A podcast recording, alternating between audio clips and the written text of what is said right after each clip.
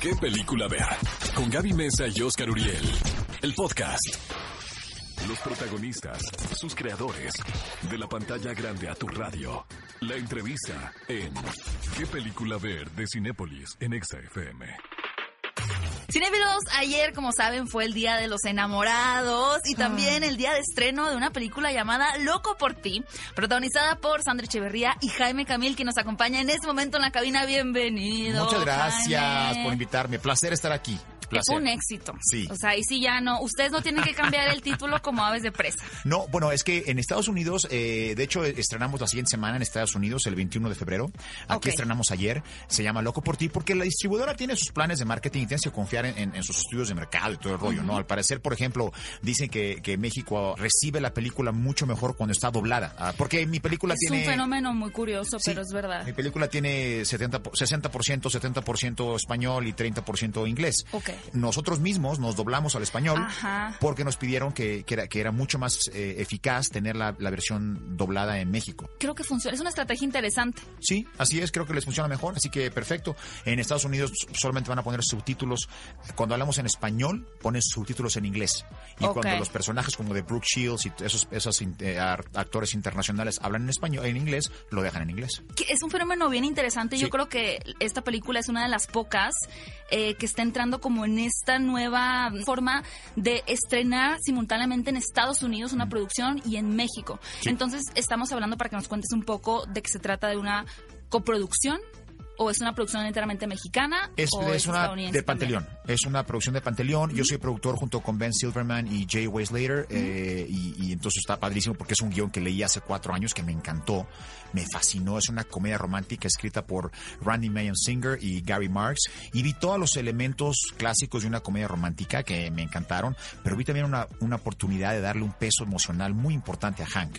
Y dije, ay, qué padre. Mira, obviamente, como es la comedia, como es un gran vehículo para tocar temas sensibles, dije, me encanta el hecho de que toque este tema y como actor me daba mucho entusiasmo preparar el personaje, hablar con gente bipolar, con gente esquizofrénica, con, con psiquiatras, porque ciertamente no es una documental de la BBC, ¿no? Es una comedia romántica, pero caray, o sea, tienes que darle verdad a los personajes, porque si el público no conecta vía el corazón y vía la, la, la emoción, pues no, no sé, es como...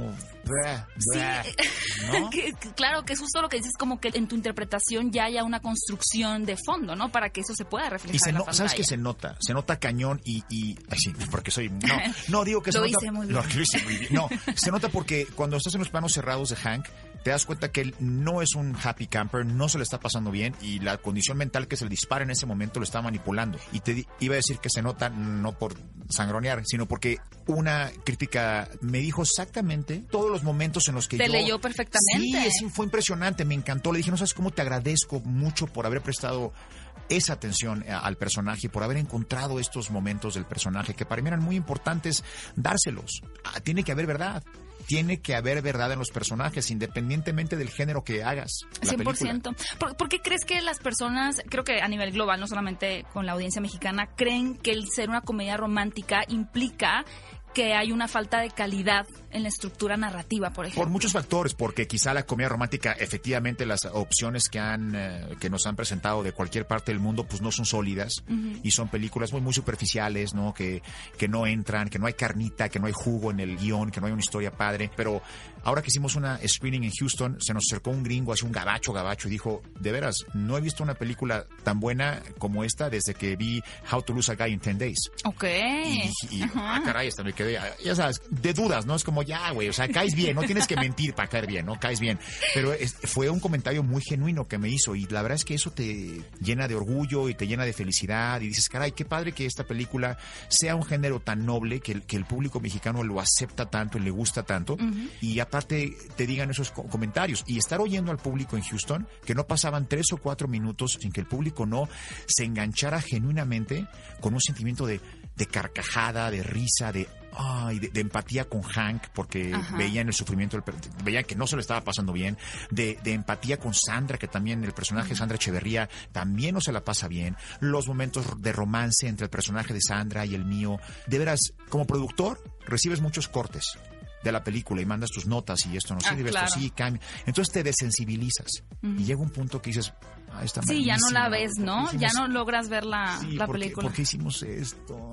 No, no, no, no, y, y te, y, te, y te malviajas, ¿no? Entonces verla con público por, Por primera vez hace una semana y ver el reto. engagement, la, la conexión que tuvo con el público y el público no sabía que estábamos ahí, ¿eh? Importante. Ah, estaban escondidos. dato, no, ¿eh? pues sí. Sí, porque sí, luego... sí. El cartel, ¿no? De aplauso, Sí, risa. exactamente. Y eso fue Festejo. padrísimo. Fue padrísimo. Jaime, antes de que te nos vayas, ¿nos puedes decir la última película que te hizo reír mucho? Fue en Storks, hay un momento donde se va a pelear el- la cigüeña con los pingüinos. Ajá. y está dormido el bebé. Entonces están peleando para no despertar al bebé, ¿te acuerdas? ajá. Y luego le avientan un, Sí, un- un es tenedor al- al- a, la cigüeña. Así, ¡ah! pero no pueden gritar porque no quieren despertar. Ah. Y aparte me conecté porque como papá no quieres despertar a tus hijos cuando Sí, duermen. O sea, todo bien de esa cena. Me hizo reír mucho. Me reí cinco minutos después sin parar.